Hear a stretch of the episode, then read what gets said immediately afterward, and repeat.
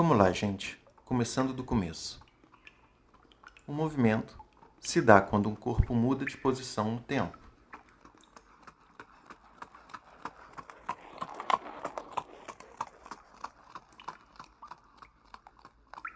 Para a gente poder medir cada posição, a gente precisa medir a distância entre dois pontos.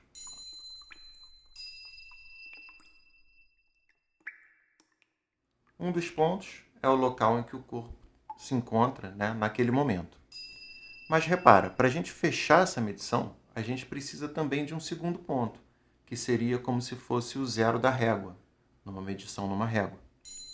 Para eu medir uma posição, então, eu preciso de dois pontos. Chamaremos esse segundo ponto de referência. Ela, a referência, é, na verdade, a origem, é o marco zero da linha reta em que o corpo se move. Mas cuidado, não necessariamente ela vai estar no local de partida do corpo.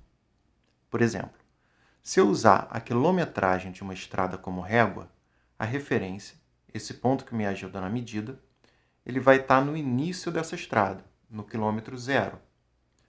Então, se no início da análise do movimento o carro já parte lá do meio da estrada, então ele começa o movimento longe da referência, certo? Longe do zero, e sua posição inicial será então diferente de zero. Ou seja, nem sempre o corpo parte da origem.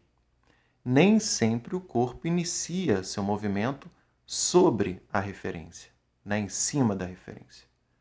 Mas, claro, se você puder escolher colocar a referência ali, no início do seu movimento, no início da análise do seu movimento, então a minha dica é que sim, você bota a referência na posição inicial do objeto observado e seja feliz.